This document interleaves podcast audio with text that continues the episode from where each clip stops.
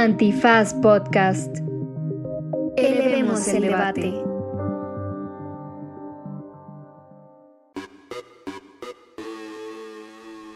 Buenos días, buenas tardes, buenas noches, bonita madrugada o cualquiera que sea el criterio de oportunidad al que esté usted apelando en este momento. En este Derecho Remix hablamos sobre migración, pero también hablamos sobre el ya popular tema de Emilio Lozoya y los recovecos que lo tienen ahora en la cárcel. Y también platicamos sobre la revocación de mandato que tiene planeada el presidente para inicios del próximo año y lo que pensamos de esta. Este es un episodio que, como muchos otros, retoma los temas que sugiere la H producción a partir del movimiento de masas. Así que quédense porque esto es para ustedes y se llama ¿Derecho? Remix. Divulgación jurídica para quienes saben reír. Con Ixel Cisneros, Miguel Pulido y Andrés Torres Checa. Derecho Remix. Bienvenidas y bienvenidos a una emisión más Y de, Derecho Remix, eh, este podcast de divulgación jurídica y feverite, eh, incluyente y demás. Ya escucharon eh, la voz de Ixchel Cisneros Soltero. Oli. Ya escucharon también a Andrés Alfredo Torres Checa ¿Qué tal? y su servidor Miguel Pulido en los controles y en la transmisión para compartirles los temas que nos ha hecho los honores la H Producción para discernir, ¿no? Con ustedes eh, en amplio espectro de lo que está pasando en este país. Y no quisiera iniciar eh, los tópicos de análisis sin antes decir muchas gracias a las personas que comentan en redes sociales. Es bien bonito cuando usan el hashtag Derecho Remix, se suman a la chacota, nos dicen qué temas les interesan. Se siente cercana la audiencia y la comunidad que se está construyendo. Así que no sean díscolas, no sean díscolos, no sean díscoles y, este, y aflojen los comentarios. Participen, es bien bonito, de verdad. Oye, pero además un reconocimiento a tu semana deportiva. Válgame, O sea, qué envidia, de verdad. la verdad que sí. Este, primero, ya decíamos en el episodio pasado que quizás los Bravos no ganaban, que la habían cruzazuleado, que la tenían y la dejaron ir, pero no perdonaron. No perdonar. Se te vio correr este, en la madrugada Sí, por desnudo, reforma, con- desnudo. Solo con un taparrabos. Tú eras el que se ¿Por? estaba... ¿Por? ¿Cómo por qué? Tú eres, eh, eh, tú eres el que se estaba bañando en la fuente ahí de reforma, llegando al caballito. Después, te convertí, pasaste de, de beisbolero a Fórmula 1 Exactamente. Fui, fui a darme mi baño de rubiedad. y fuiste a... Harta blanquitud. ¿Cómo no? ¿Cómo no? ¿Cómo Pero no? además Seguro, regresaste- seguro te dijeron que... Además, además regresaste más moreno porque el solazo está in- Eso está muy insoportable, cagado, sí. ¿no? En la, en la Fórmula 1, pero la verdad, digo, Pues depende de si tienes para pagar la sombrita, ¿no? Si tienes para pagar la sombrita, no te da el sol, mano. pues me Pero llegó bien como sea, llegué bien Por eso no no tiene para pagarla. O sea, que, que aún así pagar los soleados está cabrón. O sea, no cualquiera. Pues no es, no es, digamos, no es un deporte popular. Que todo el mundo pueda comprar su Oye, boletito. pero eh, veía una cifra, 370 mil personas. Sí está cabrón. Y portazo el viernes, porque O además, sea- ¿cómo es posible que no hayan terminado las gradas? Neta, neta, neta, neta. Y entonces la gente se encabronó y dio portazo para meterse el viernes. Sí está canijo.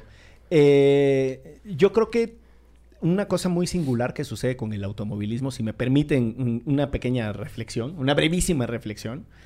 Uno es, eh, el deporte es extraordinariamente popular. O sea, porque piensen en mecánicos, choferes, o sea, esa banda es apasionada de los autos, ¿no?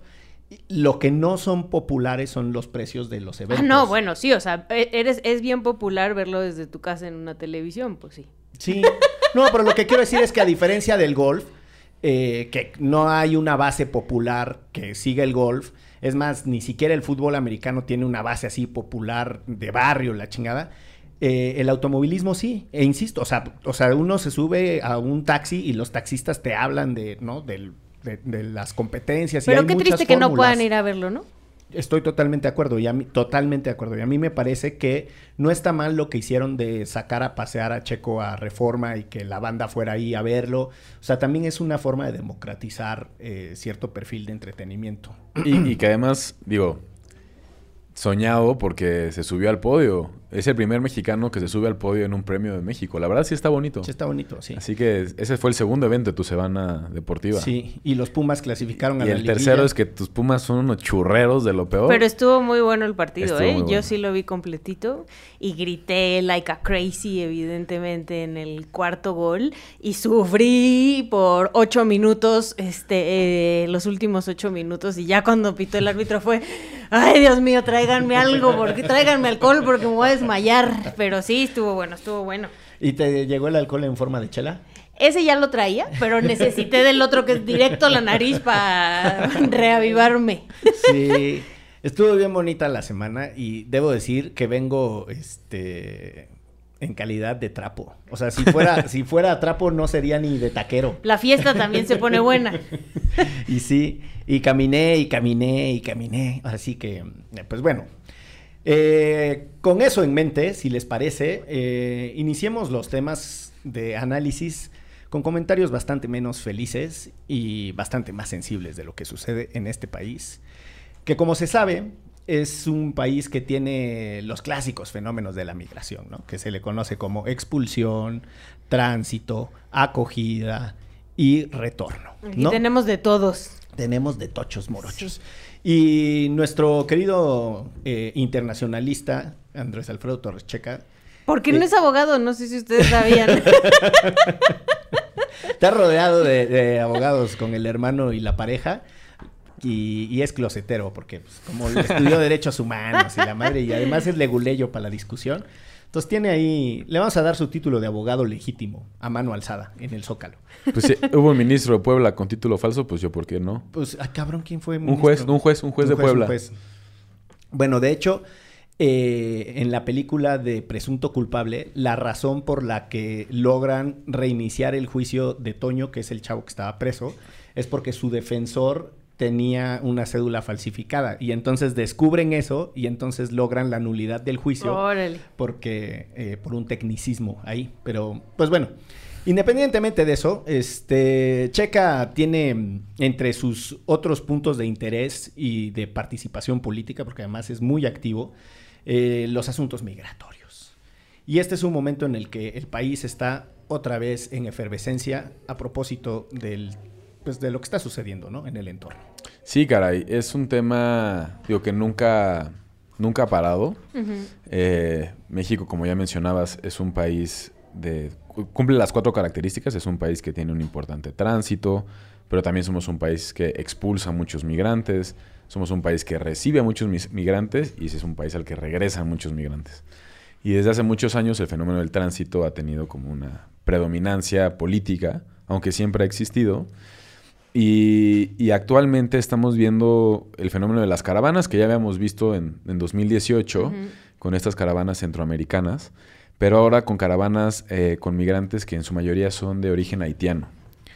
Y, y que bueno, eso- muchos de ellos y ellas estaban, por ejemplo, en países como Chile, ¿no? Sí, que eso es algo muy después del sismo y así fueron recibidos por estos países, pero eh, pues eso no frenó las condiciones que les daban en estos países, no les hizo cambiar esta idea del sueño americano. Es que eso que mencionas es súper interesante porque a veces en, la, en el corto plazo del análisis político volteamos a ver Haití y decimos, bueno, al presidente, que digo es una cosa de locos, entró un grupo armado a la casa presidencial hace unos meses y lo ejecutó en su cuarto.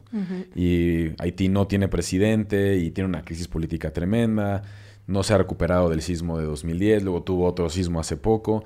Y uno pensaría que la razón por la cual estos haitianos están saliendo es esa. Pero no es, no es cierto. O sea, bueno, no necesariamente todos. No todos. Muchos vienen de otros países de la región que cuando se detonan estas crisis económicas eh, y sociales años antes, se fueron a vivir a Chile, se fueron a vivir a Colombia, eh, Argentina, y que más bien las caravanas que hoy vemos son reflejo de la incapacidad de estos gobiernos de la región por darle acogida a los migrantes haitianos y también son reflejo del propio racismo latinoamericano que ha, le ha hecho el feo y ha expulsado a estos migrantes. La pandemia vino a exacerbar muchos sentimientos nacionalistas en estos países, eh, en donde se veía a estos migrantes como personas que le estaban quitando el trabajo de alguna manera a poblaciones locales y además también pues exacerbó un tema de desempleo en las personas haitianas, poco acceso a servicios de salud porque no estaban regularizados. Entonces ahí es donde se empiezan a generar estas caravanas que vienen desde el cono sur de este, y unas de este cosas, continente. historias tremendas, ¿no? De, por ejemplo, cómo cruzan eh, países como Colombia en medio de la selva, Panamá ¿no? O sea, sí... eh, O sea, nosotros volteamos a ver como lo que está ocurriendo en nuestro país, pero como dices, no vemos el contexto ni lo que está atrás, ni de dónde realmente vienen, ni todo lo que han pasado para poder llegar en principio a nuestro país. Sí, y bueno, México ya tenía también, hubo muchos migrantes haitianos que a partir de 2010 vinieron a México, algunos con la intención de llegar a Estados Unidos y otros se quedaron en, en México. Hay muchas colonias de haitianos tanto en Tapachula como en Tijuana. En Tijuana, sí. Eh, y Y, bueno, ahora ahorita- mismo en Monterrey hay una, hay una base poblacional haitiana ahí. Y pues sí, o sea, ahorita estamos viendo este fenómeno de caravanas, que como decía, no es inédito, pero hay algo muy interesante en el migrar en el caravana. Generalmente se migra de cuenta gota, ¿no? O sea, se migra uno por uno, escondidos, evitando a la policía, pero el fenómeno de caravana hace que sea visible y que lo tengas que atender. Atender puede ser llegar a reprimir, o atender puede ser ofrecer visas humanitarias, atender puede ser llevarlos a estancias migratorias, puede ser deportarlos, pero atenderlo. Entonces, no hay manera de que ahorita el gobierno mexicano se haga güey y diga no está pasando nada. Y menos con el vecino que tenemos en el norte que levanta el teléfono y nos dice, oye, ¿qué está pasando con tu frontera y tus migrantes? ¿no? Que en principio, o sea, desde cuando estaba, o sea, desde el gobierno pasado ya nos habían puesto como nosotros el muro para que no llegaran a su país, ¿no? A detener al- a, las y los migrantes para que se quedaran en nuestro territorio y no llegaran a la frontera norte. Y pues sí, ahorita se puso fea la cosa en las últimas semanas. Eh, ya habíamos visto desde finales de septiembre como mucha represión, persecución de la Guardia Nacional, mucho racismo en el actuar de los funcionarios públicos, tanto ahí como en otros lugares. Pero hubo un enfrentamiento con la Guardia Nacional la semana pasada y murió uno de los migrantes. Que no sería el primer migrante que muere en manos de las Fuerzas Armadas. Hubo un par de migrantes que murieron en marzo eh, asesinados por el ejército y a esta hora por la Guardia Nacional. Entonces se está poniendo muy fea la cosa con los migrantes. Y muchos de ellos quieren llegar a Estados Unidos, muchos están de verdad desesperados. Y lo que yo tendría que decir es, la verdad es que no estamos logrando entender el rol que debería tener México frente a estas olas de migración. Y por ser como contenedores, o sea, como hacer contención, se está, se está rompiendo el tejido social también en esos lugares y se está exa- exacerbando sensi- sentimiento xenófobo en contra de los migrantes, producto de una narrativa en donde los vemos como si fueran invasores. Hay una cosa a propósito de lo que mencionas de que los vemos como si fueran invasores, que es la idea de nuestro territorio, nuestra casa, nuestra comunidad, cuando en realidad si nos ponemos finos en el, análisis, pues uno está aquí por una razón de coincidencias y de casuística eh, muy arbitraria, ¿no? Eh, vamos, a mí me parece que la idea de que esto que nos rodea nos pertenece, en el sentido del territorio y, esos nacionalismos, eh, desde mi perspectiva, tan trasnochados, impiden eh, algunos grados de empatía y algunos grados de sensibilidad sobre lo que le sucede a otras personas y cuáles son sus biografías y cuáles son sus contextos y cuáles son sus entornos. Este país tiene un montón de población eh, afectada por la grave crisis de violencia que se tuvo que ir a Estados Unidos.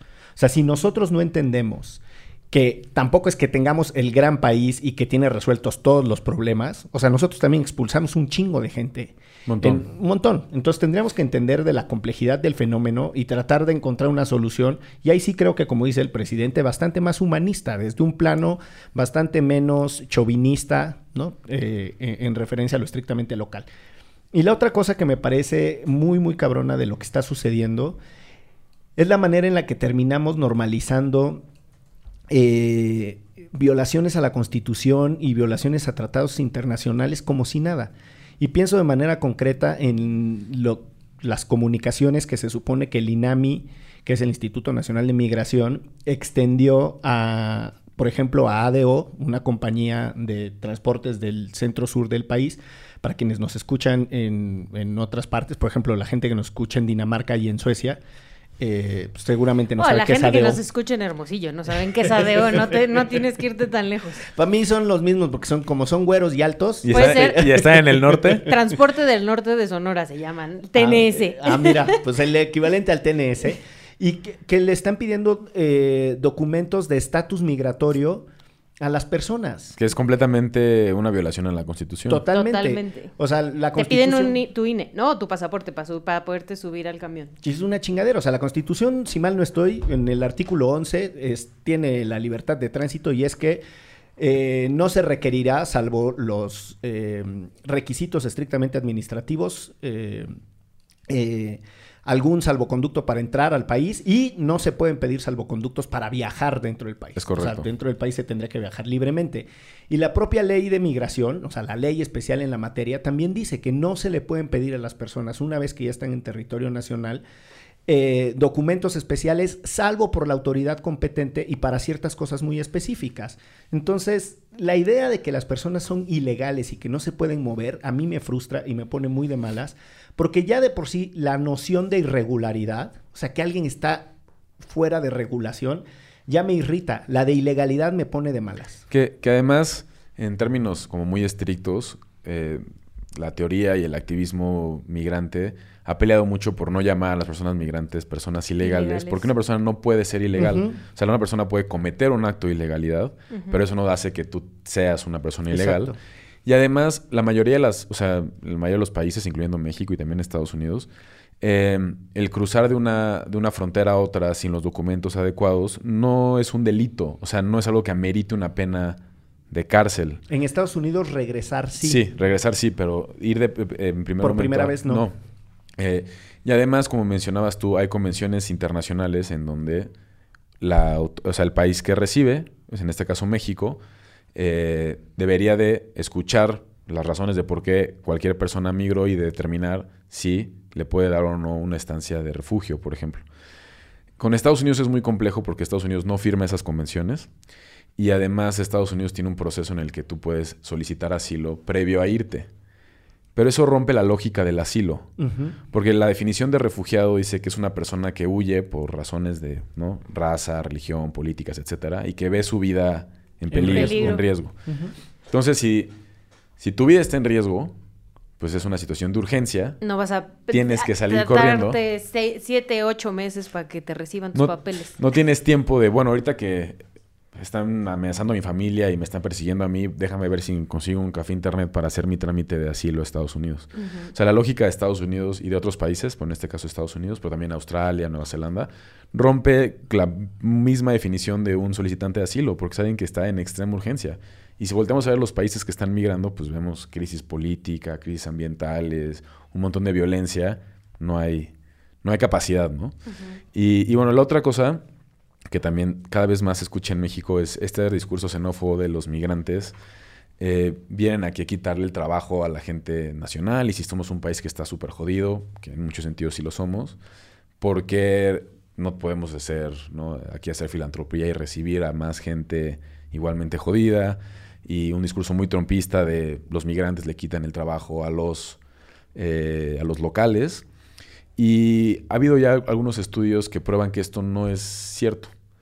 Eh, hay un reporte de la Academia de Ciencias de Estados Unidos en 2017 que intentó analizar, y es muy interesante, cómo es que, eh, cuál es el efecto que tenían los migrantes en la economía a partir de estudios desde 1997 hasta el 2017. Y se dieron cuenta de cosas muy interesantes. Entonces les quiero compartir algunas. A ver. Eso. Una es que eh, es muy racista pensar que todos los migrantes son pobres y que todos los migrantes tienen las mismas habilidades. Y entonces ya desde ahí, si uno empieza a ver la población migrante, se da cuenta que hay de todo tipo. Algunos sí son lo que le llamarían los gringos low skilled, pero hay otros que son profesionistas, profesores de universitarios, técnicos especializados en otras cosas. Y luego tenemos el tema de que eso, y cuando lo pensamos así, pues los migrantes no son necesariamente sustitutos perfectos de la clase trabajadora de un país. Eh, en realidad lo que pasa es que ven afectados sus ingresos en el corto plazo, pero después ya no. Ya. Y, y- y lo otro interesante es que la primera generación de migra- migrantes sí le cuesta más al país, pero la segunda generación de migrantes eh, es de los sectores poblacionales más responsables al momento de pagar sus impuestos. Y creo que tú. eso además, digo, nosotros, eh, creo que ya lo habíamos platicado acá en Derecho Remix, de alguna vez que a mí me tocó ir a Detroit después de la crisis, ¿no? De automovilista, eh, em, automovilística, ya en, ¿automovilística o automovilista? Pues fue la crisis... La de la industria automotriz, ¿no? La industria automotriz, para decirla de la mejor manera. La de los coches. Exacto, de cuando quebraron todas las empresas que armaban coches, como quien mantenía la economía en Detroit eran las poblaciones migrantes, principalmente de mexicanos y mexicanas, que se eh, que lograron crear estas comunidades donde seguían ellos trabajando y, y, eh, pagando, comprando cosas en la tiendita, y estos compraban en la gasolinera cercana, y estos, y entonces eh, era una ciudad total y absolutamente devastada, porque de verdad que era una cosa tremenda, casas vacías, este, incendiadas, ¿no? O sea, parecía como el viejo este, una cosa horrenda, y quienes estaban reactivando la economía era esa población migrante que tenía como esta cosa de comunidad y de familia, y los propios periodistas gringos, evidentemente, con los que yo estuve allá en Detroit, decían, sin la comunidad migrante, o sea, Detroit estaría mucho peor de lo que está ahorita, porque tienen esta de vamos a apoyarnos entre todos y entre todos vamos a salir este, juntos, lo cual eh, también involucra la parte económica. Yo creo que la migración, como muchos otros temas, eh, evidencia nuestras contradicciones más espantosas. Y en el caso mexicano, además, como decía Checa, también muchos ejes de racismo que tenemos tremendamente normalizados. La idea de que cierta migración es mejor que la otra. Pensemos, por ejemplo, todo ese discurso que hay respecto a eh, la República Española en el exilio, ¿no? Entonces todos los republicanos que vinieron y los niños que llegaron por barco a Veracruz y que después fueron a dar a Michoacán y que crecieron en un... O los eh, chilenos. en- o los chilenos, los argentinos, era como, no, bueno, ese exilio sí nos interesa porque eran grandes pensadores y gente súper trabajadora y de ahí surgieron un montón de instituciones mexicanas creadas por todos esos exilios, ¿no? El Colmex. El Colmex, de los de la República Española, el Colmex, un montón de colegios el, el fifís fondo, hoy. El Fondo de Cultura Económica también. Eh, ese sí no sabía, pero bueno, pues hay un montón de instituciones que surgieron eh, precisamente de, de, eh, de personas que vivían en el exilio. ¿Y a poco alguien les dijo, no, quédense a resolver los pedos de su país, ¿por qué vienen acá si no? A ver, O sea, enséñeme su pasaporte. Exacto, los en la, en recibían la con- calle. los recibían con los brazos abiertos. Y la verdad es que eh, las grandes migraciones precisamente se dan porque no pueden resolver los problemas del contexto en el que están. Estados Unidos, entre el 1800 y 1900, que fue un país de extraordinaria migración eh, centroeuropea y del norte de, de Escandinavia, por ejemplo, fue cuando no podían, o sea, eh, los protestantes suecos, por ejemplo, no podían practicar su religión y tuvieron que emigrar masivamente, o los luteranos alemanes, ¿no? Este, un montón de gente que no podía cambiar su propio contexto y tenía que buscar otro entorno en donde vivir. Y a esos los reciben con los brazos abiertos en el caso de Estados Unidos, nosotros tenemos nuestra propia contradicción, pero porque si hay una idea de, de mm, un perfil eh, muy, muy europeizante de migración que preferimos por sobre la otra y es esencialmente racista. Y la verdad es que sí me parece que hace falta cuestionarse mucho eh, cómo se están dando las nuevas olas de migración en función de qué, porque pareciera que son eh, asuntos inconexos y lo que no hemos visto es que, diría Ixchel con mucha contundencia en estos micrófonos, un modelo blanco occidental, ¿no? De desarrollo de ciertas sociedades para lograr esos niveles de acumulación y de supuesta civilización y de supuesta modernidad, genera un cagadero del otro lado. Sí. O sea, Esto es en respuesta de algo, ¿no? Es como que de la noche a la mañana la gente haya querido migrar de sus países este, y abandonar todo lo que tiene. O sea, algo ha sido responsable el sistema en el que vivimos, en el cual hay mucha desigualdad, muchísima opresión, este, y en este tipo de países se les deja morir, ¿no? Li- literalmente, ¿no? Y se les hace como que no existieran. Entonces, pues esto es en respuesta de toda esta historia que tenemos, no es nada más así que de la noche a la mañana dijeron, ah, vámonos todos en caravana, porque, no sé, me gustan las Big Mac. No, y, y aparte de esto que mencionas, sí hay una política, y esto lo comparten todos los países, pero México no es la excepción, de tratar diferente a las personas dependiendo de su nacionalidad. Entonces pensemos en Estados Unidos durante los años posteriores a la Guerra Fría y pensando en Cuba como este enemigo de alguna manera, la política de si llegabas de Cuba a Estados De Unidos, Pies secos, pies mojados. pies secos, pies- si llegabas a Cuba y de- salías de Cuba y tocabas a Estados Unidos, de repente Ya eras. tenías una estancia migratoria bastante más resuelta.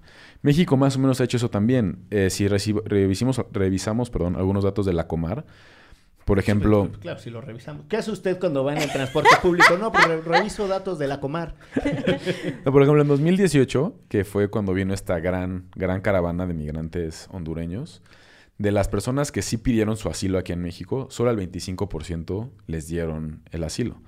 Pero si lo comparas, y lo que pasa en Venezuela es terrible, y no es para poner a competir a las personas, pero sí el funcionamiento de las instituciones Sí, mexicanas, Las decisiones que toma el gobierno mexicano. prácticamente, o en términos estadísticos, el 100% de las personas vene- venezolanas que solicitaron asilo en México se les dio el asilo. ¿no? Mira tú. Eso ha cambiado, eso ha cambiado. Ahora, ya en 2020, ya casi al 85% de los hondureños que solicitan asilo se lo otorgan en México. Pero también eso es en respuesta a una política que Estados Unidos le dijo a, a México, También recíbelos. Tiene que ver con el, el ¿No? coso del tercer país seguro. Ujú. Habrá que ver cómo responde la autoridad mexicana respecto a los migrantes eh, haitianos, que ahora están como llegando en estas caravanas, y pensar que también muchas de esas cosas no es porque México quiera, sino como dice Ixchel, producto de presiones o de que te toca a ti ser voluntario, ¿no? Este, que Estados Unidos le dice a México. Y si ahorita usted está entripado o entripada como yo, no lo haga. Mejor haga algo. Y entonces, porque aquí en la Ciudad de México, por lo menos, los albergues este, se vieron rebasados total absolutamente y necesitaban y necesi- siguen necesitando apoyo de todas y de todos nosotros. Entonces ahí está Casa Tochán, con la cual pueden ustedes comunicarse. Está Cafemín, que recibe a mujeres y a niños y niñas, que pueden donar en especie, pueden ser voluntarias y voluntarias, eh, voluntarios. También está el albergue eh, en Querétaro, Toribio, Romo, que también está saturado. Entonces, hagamos algo. Nuestro gobierno no lo está haciendo, pero también un poco de solidaridad no le hace daño a nadie. Muy bien, con ese mensaje eh, de sensibilidad política, como siempre, de Ixchel Cisneros, les propongo que pasemos a la siguiente categoría de análisis que nos puso la producción aquí, eh, y que es el merequetengue, el entuerto, la chingadera, Sí me sonó como al perro Bermúdez. que propuso el señor presidente y que se implementó para hacer un ejercicio de revocación de mandato. Que tiene eh, de saque una particularidad. Que la persona que más habla del ejercicio de revocación de mandato es la persona que se vería afectada por el resultado. Y no es cualquier cosa, ¿eh? Yo sé que eh, la- las y los defensores de la democracia participativa tendrán de buena fe alguna idea de que pues, conviene que el pueblo se organice y tal. Pero de lo que está desprovista esa afirmación, de que está bueno el ejercicio de revocación de mandato, es de una reflexión política profunda de qué significa revocar el mandato en un régimen presidencial. A lo que no le ponen el énfasis es que, nos guste o no, nuestro sistema político está diseñado bajo la lógica de los regímenes presidenciales. Y eso supone algunas características que desde la ignorancia deciden eh, no verse. Pues sí, va, ese es el, el propósito de la ignorancia. O sea, sí funciona, más bien. sí me la mamé. ¿Cómo se llamaba ese programa donde estaba la ignorancia? Es- corre, no te dejes alcanzar. Obviamente aquí en la cabina nos están viendo raro porque son muy jóvenes, pero quienes son de nuestra edad, Sí, sí, sí, el gran programazo, porque GC era la mascota de, de XHGC, un personaje que salía con el tío Gamboín, y era básicamente jugar maratón. Y nunca fueron a mi escuela, malditos los de Corre GC Corre, sigo y traumado. estaba, estaba un personaje que se llamaba La Ignorancia, Exacto. cuando no sabías la respuesta del maratón. Avanzaba la ignorancia, Pero exactamente. esas son las reglas de maratón. Ajá, No pero era, pero era como un programa de televisión Ah, donde ya, iban ya. caminando personas en un tablero gigante y así. Exactamente. Y e iban a las escuelas y nunca fueron a la mía. Yo quiero insistir en eso porque requiero un mecanismo de reparación del El, daño. el- el juego del calamar era bastante más aburrido en sus años. Eh, sí, sí. Pero como sea, nos formó porque entre Corre GC Corre, Odisea Burbujas, eh, El Tesoro del Saber, tuvimos grandes aportaciones El intelectuales. tesoro del saber. Ahí tengo mi disco. mi, este, mi vinil. Este Pues- regreso a la infancia estuvo. Sí, estuvo brutal. Lo están viendo aquí horrible en la cabina. Sí. Porque la producción en pleno es jovencísima. y. Andrés Alfredo también. Entonces sí está cabrón. Pero bueno, regresemos. Pero tú y yo nos entendemos, pues qué. Las canas algo dicen. Exacto. O sea, esto de no entender no lo vivía desde que reprobaba economía en el Italia. Pero eres buena onda, como sea, platicas con nosotros a pesar de que somos unos señores. Se ríe, Sí. hace como que entiende. Oh, sí, claro. exacto. Ese. Pues bien, volviendo al tema de, de la revocación de mandato, eh, las implicaciones pueden ser muy complejas de que de la noche a la mañana un cabrón que tiene una cohesión eh, político-partidaria muy fuerte, de repente deje su cargo. O sea, de verdad va a ser la muerte a pellizcos si eh, le revocan el mandato. Entonces, desde una lógica estrictamente de concepto, es absurdo que la revocación de mandato la solicite la persona que se vería afectada. Porque es un mecanismo extraordinario y extremo para remover a alguien cuando estás muy, pero muy, muy a desagusto con tu gobernante. O sea, es una situación que puede generar vacíos críticos. Piensen en Perú, el desastre cada que tienen una rotación y lo que pasó cuando se fue Pepeca, ¿no? El, el Pedro Pablo Kurczynski y toda la rotación de presidentes que ha habido y la madre. Volver a estabilizar un país en la política es dificilísimo.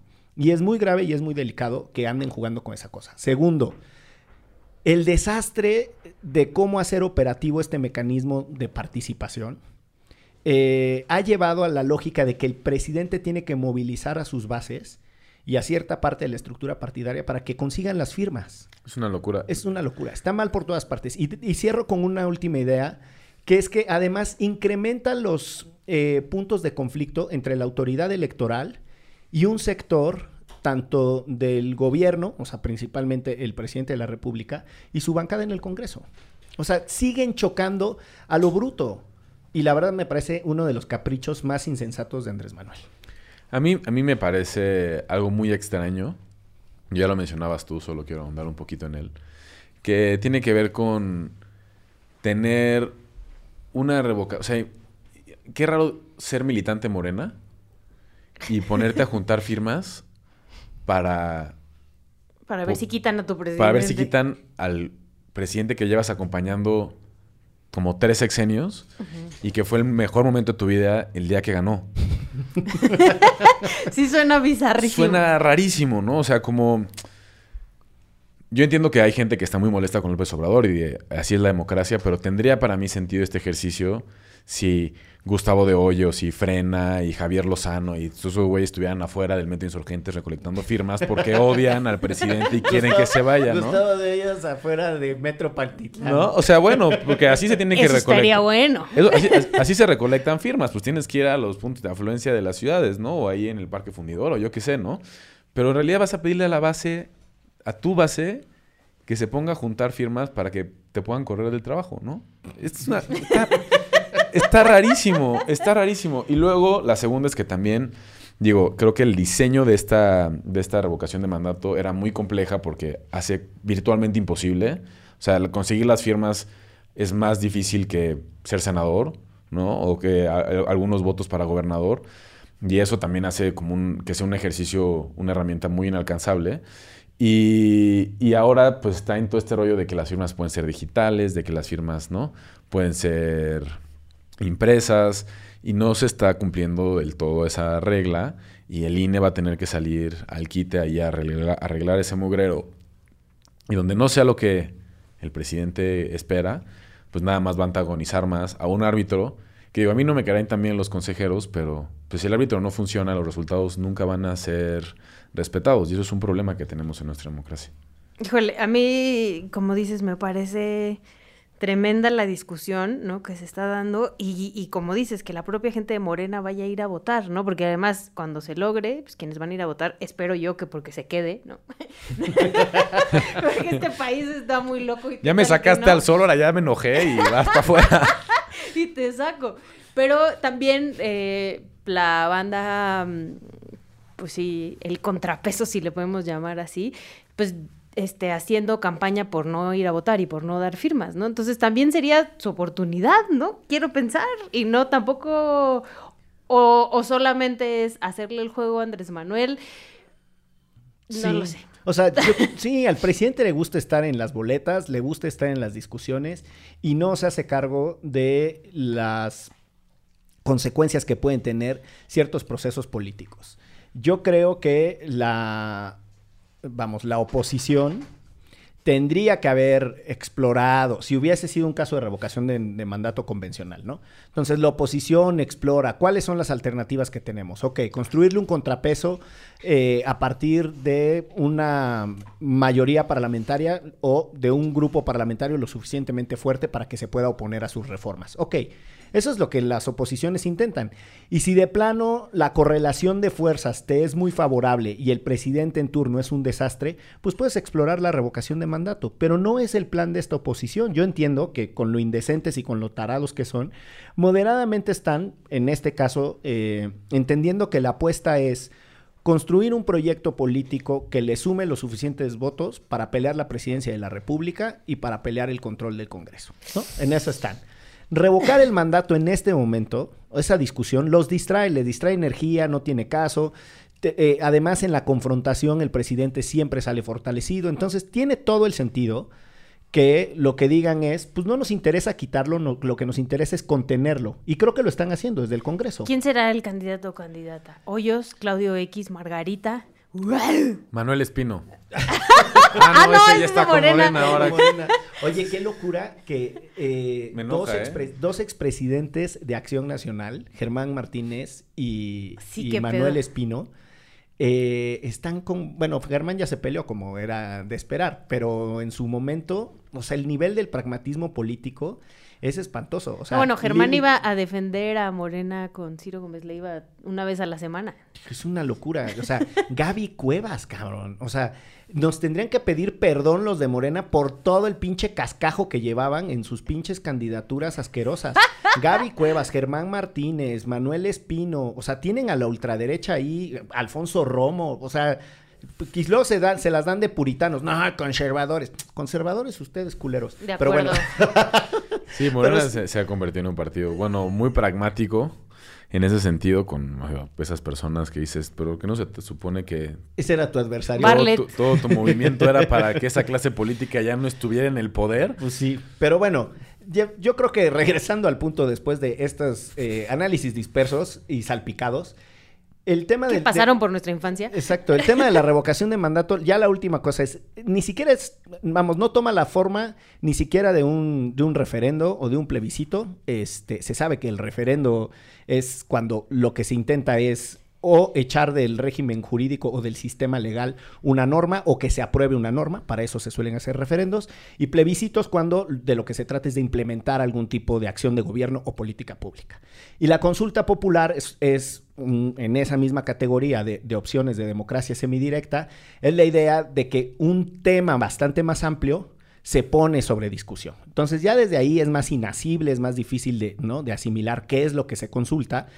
Y aquí lo que se consulta es que se le perdió, porque esa es la técnica de la pregunta, que se le perdió la confianza al presidente y que por eso tiene que ser removido. Pues me parece absurdo, porque, insisto, el mecanismo es extremo y no bastaría con que eh, se le pierda la confianza a alguien para removerlo en una Uy, situación tan extrema. Hubiéramos sacado a todos los anteriores, ¿no? Fácil. Pero ya ahí te encargo el desastre en el que estaríamos ahorita. O sea, era, es un disparate por todas partes. Eh, y además, yo la última cosa que, que estoy de acuerdo con Cheque es, en el INE de por sí tienen muchas complicaciones nuestro sistema electoral, su choque con el tribunal electoral, qué si les toca, qué no les toca, la forma y la técnica con la que se aprobó eh, la legislación pertinente tampoco es muy buena.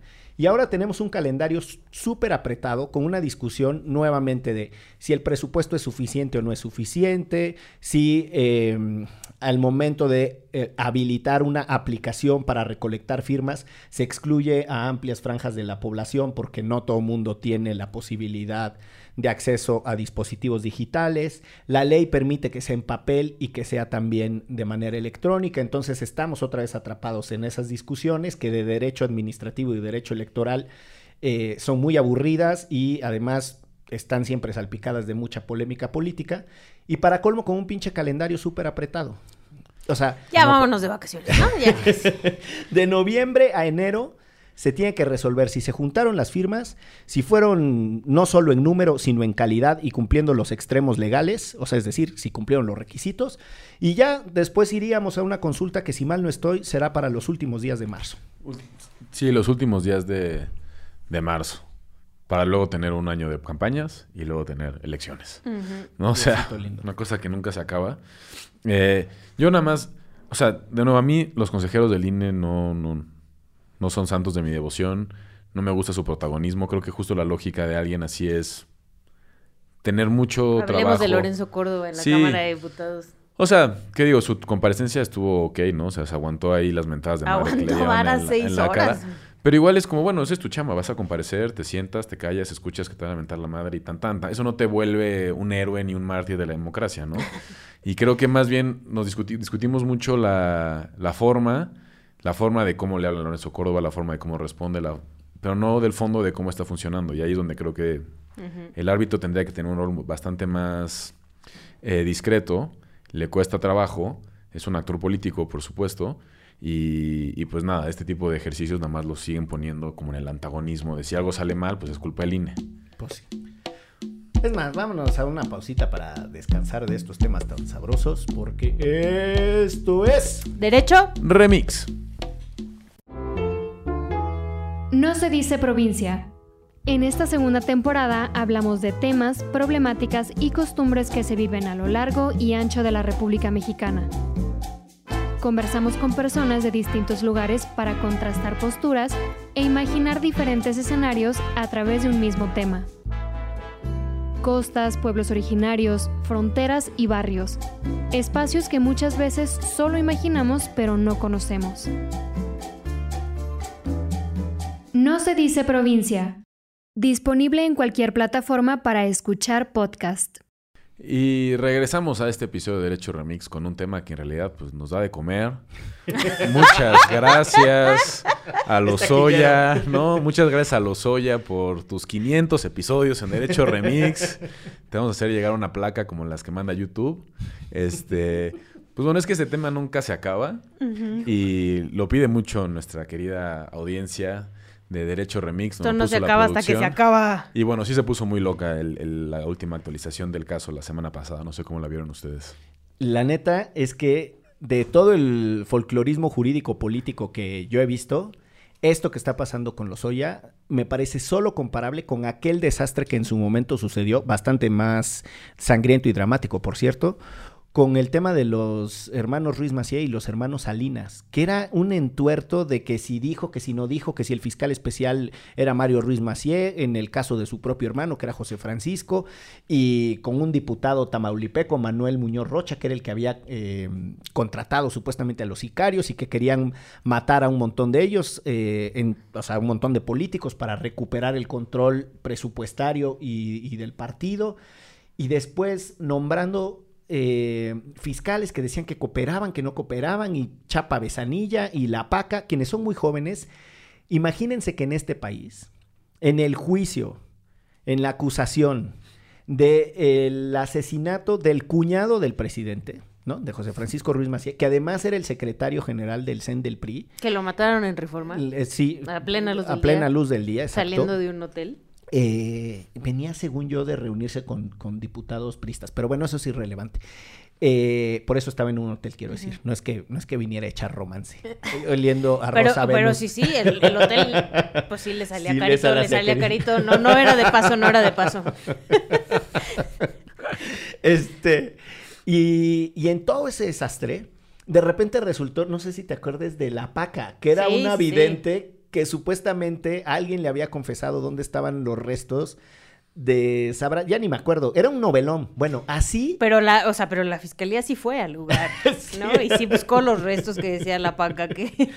Y el, y, el, y el entonces Procurador General de la República era un connotado abogado panista, por cierto, socio en su despacho de Diego Fernández de Ceballos, Antonio Lozano Gracia. Y era, o sea, era un mugrero. Bueno, de ese calibre de ridículo es lo que está pasando con Lozoya. Que si el fiscal, que si le dijo que si iba a entregar a Videgaray, que si no, que el no sé cuál, que se echó tres tacos de lengua. Y nadie entiende absolutamente nada. Y lo único eh, que sabemos es que en un berrinche, porque se fue a exhibir a un restaurante, le quitaron la, mm, el beneficio, por decirle de alguna manera, de llevar su juicio en su casita que era una medida cautelar que ya se ha discutido aquí, consistía en traer un brazalete de oro que decía con incrustaciones de diamantes. Si Gracias, se, Pemex. Si se pierde, favor de regresar a Hertz Manero.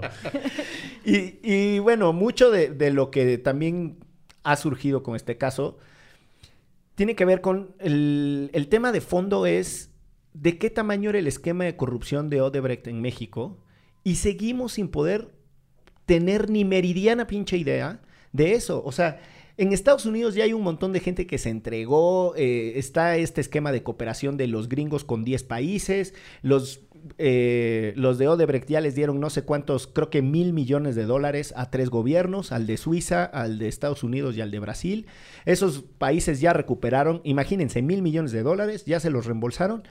Eh, en República Dominicana ya fue a dar al bote el expresidente del Congreso. Ya sabemos que en Perú cayó precisamente un, un expresidente. Un. De hecho, dos, ¿no? Creo que dos, sí. De hecho, dos, porque fue el sustituto, fue el que ganó y después el sustituto. O sea, eh, que fue cuando lo de la vacante por eh, incapacidad moral o esa chingadera.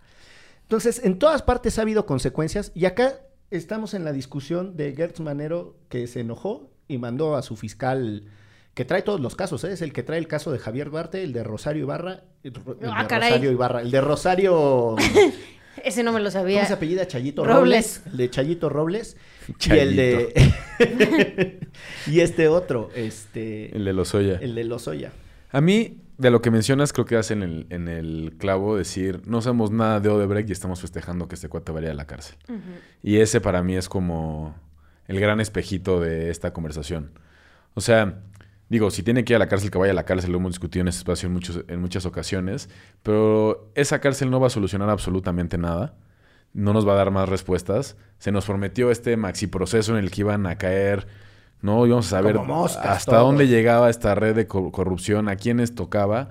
Y tenemos a dos personas en, en la cárcel ahora, Rosario Robles y ahora Emilio Lozoya, que tampoco es que estén dando mucha información. Ahora, si bien entiendo, eh, el criterio de oportunidad, el famoso criterio de oportunidad en el que estaba Lozoya, la fiscalía dice ya no te lo voy a dar, pero el juez se lo puede otorgar después.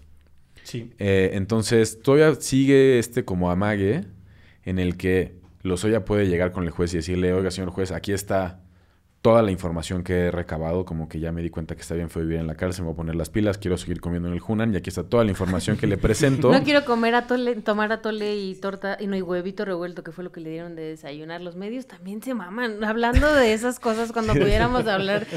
Dejó el pato por el huevito revuelto y el atole. Aparte, no, no criminalicemos al huevito revuelto de la torre, No, yo amo el atole. Uf. Y- Pero, o sea, el, el juez puede todavía decir, a ver, la información que me estás dando es muy importante, te puedo dar el criterio de oportunidad, puedes no pisar la cárcel o no pasar el resto de tus días ahí y abramos investigaciones por estas personas. Entonces, todavía sí hay ese limbo, pero no que Rosario pasar. el- cambió de abogado justo por eso, ¿no? Porque el abogado dijo que ella se iba a pegar igual a ser este testigo eh, con el criterio de oportunidad y ella dijo que no. Y entonces cambió de abogado después de esas declaraciones. Ahí hay algunas cosas que, justo siguiendo la línea de lo que decía Checa, me parece importante recuperar. Primero, ¿qué diablos es el recochino criterio de oportunidad? Y es la posibilidad, eso, digo, hay que decirlo con todas sus letras. Es la oportunidad de salvar tu cuello. Tal cual. Es, es la posibilidad de que negocies con el fiscal, que tú le vas a hacer parte de la chamba. O sea, si nos ponemos finos, es eso. Porque tú, al eh, encontrar información sustancial que tenga valor probatorio serio, le estás haciendo la chamba al fiscal. Esa es la chamba que tendría que ser el fiscal. Pero el componente medular, que esa es la parte objetiva de las pruebas que puedes aportar, eh, el componente medular me parece que está en la idea de que se rompe el silencio, ¿no? Los pactos de impunidad funcionan porque son muy cohesionados y uno sabe que si se lleva al último chango del mecate y empieza a jalar a otros, pues termina cayendo el chango más picudo. Y ahí una de las cosas que Lozoya había dicho es que iba a romper ese pacto de silencio y que sus delaciones, no era solo la información que iba a dar, sino sus delaciones iban a permitir entender ¿Qué cómo son operaba. delaciones? Las delaciones son las confesiones autoincriminatorias. Es importante que no eres solo testigo de algo que sucedió, sino que tiene un grado de autoincriminación. Tú dices, yo lo sé, Yo estaba ahí. porque yo estaba ahí y yo era socio de Checa en ese negocio turbio que era hacer a los Pumas campeones, Qué bueno que reconoces que hacer Pumas campeón es un negocio turbio. desde tu perspectiva. Dicho sea, de paso. Porque es el- él es el delator. Vayan juntando el dinerito, muchachos, Sí. porque si hace falta, si hace falta, si hace falta. Y ya después vemos el criterio de oportunidad. y entonces ahí yo creo que es importante entender que eh, la estrategia, la que sea de Lozoya, pasa por una consideración de los fiscales de verdad de trato privilegiado. Y yo creo que es absurdo que el revés que le dan ahora a Lozoya, eh, que es amagarlo con la prisión, eh, solo se discuta por el tema de que si fue o no a comer pato al orange o pato a la quién sabe cuál. Enoja. Y que si la reportera es la más valiente del mundo más que el fiscal porque tomó la foto, lo cual ya sabemos También que no la tomó. absurdo. Y es como que, ¿y eso qué? O sea, ¿por qué estamos discutiendo eso como bien dices, Sí, Checa? son Y no el fondo. Sí. espejitos. Y, a- y ahí la última cosa que me gustaría poner justo sobre la mesa es, no está mal, y lo digo en serio, que el fiscal lo amague con decir, oye, te voy a meter al botiquín si no cooperas. O sea, es una medida de presión que tienen los fiscales eh, y así funciona. Y la es verdad. legal, creo, quiero pensar. Está dentro del... Claro, porque la, la- la prisión preventiva está dentro de los, dentro Los de márgenes de las- los márgenes de operación y entonces es un juez el que tiene que ponderar si efectivamente es proporcional esa medida. O sea, dentro de esa lógica no es un desastre utilizarlo. Lo que es un desastre es que se hayan esperado todo este tiempo, que el fulano no les haya entregado absolutamente nada en todo este tiempo y que además... eh, la razón haya sido que los exhibió yendo a un restaurante. Lo que quiero decir es, eso es lo que es una chingadera. Y una última cosa, es lo poquito que yo he alcanzado a leer de la ventaja de los juicios orales, es que ya podemos escuchar los argumentos o algún reportero te los puede eh, transmitir, como es el caso de Arturo Ángel, un síganlo, saludo. síganlo. Sí, saludos. Tipazo, saludos. gran, gran reportero además, en donde Lozoya dice, oiga, yo nunca me fugué, yo terminé mi trabajo, me fui a trabajar al extranjero, de repente me enteré que tenía una causa penal en mi contra, inmediatamente mi equipo legal entró en contacto con la fiscalía y empezamos a negociar. Y cuando yo volví, pues fue cuando el momento procesal oportuno, dirían los abogados, me lo permitía. Entonces, además la historia de Lozoya es, yo ni siquiera me extraje de la justicia. Eso no es menor, ¿eh? Porque lo que se ha dicho reiteradamente aquí es que había una ficha roja y que la Interpol y que Parchís y que yo soy la ficha roja y yo soy la ficha azul. Ese sí es, esa sí es antes de, de mis años. Esa sí no me la sé, fíjate. Y entonces, pues nada, ya se me fue la idea. Pues vamos a ver si con este amague en la cárcel Lozoya canta. Yo cantaría como un pajarito. Como pajarillo. Es que también no sabes, no sabes a quién también le puedes tener mucho miedo, ¿no? O sea, no sé si le tienes más miedo a Gertz o a los que vas a poner ahí sobre la mesa. man. Yo Eso por eso cañón. insisto en que todo este enredo me recuerda aquel caso de los Ruiz Macié. Porque eh, este güey tenía una frase. No, Mario Ruiz Macié tenía una frase que conecta con lo que acabas de decir, Ixchel, que era los demonios andan sueltos. Sí. Y esa frase es justo esto. O sea, los hoy está rodeado de demonios. Yo, yo de lo que mencionas de, de Salinas, Ruiz Macié, todo eso, me acordé de otra bruja muy famosa, que es la bruja Zulema.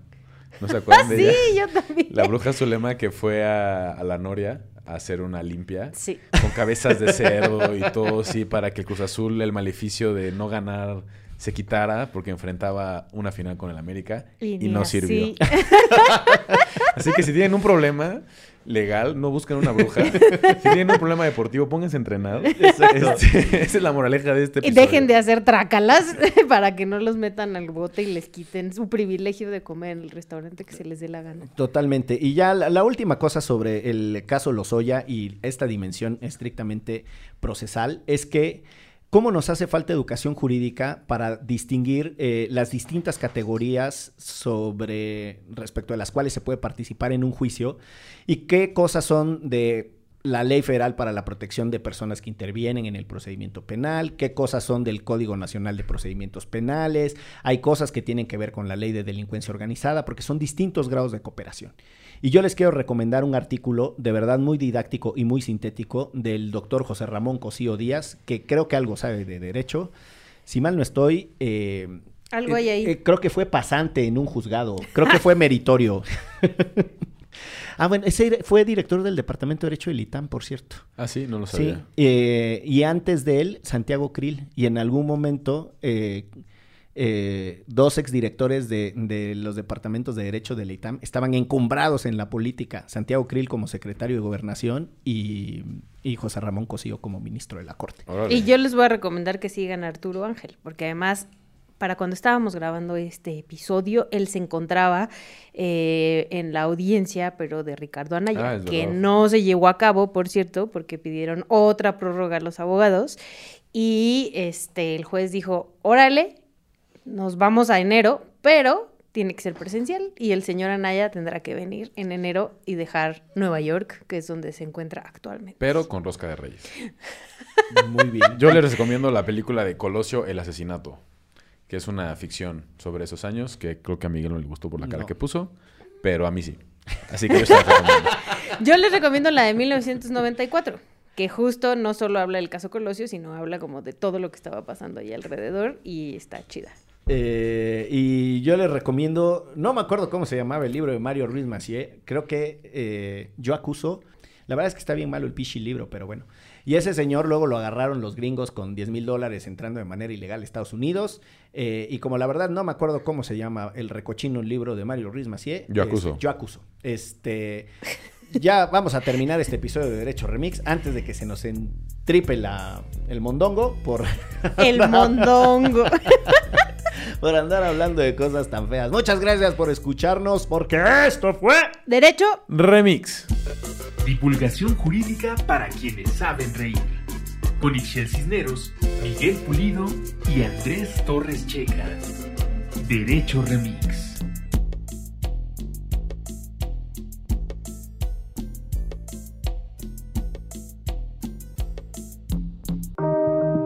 Antifaz Podcast.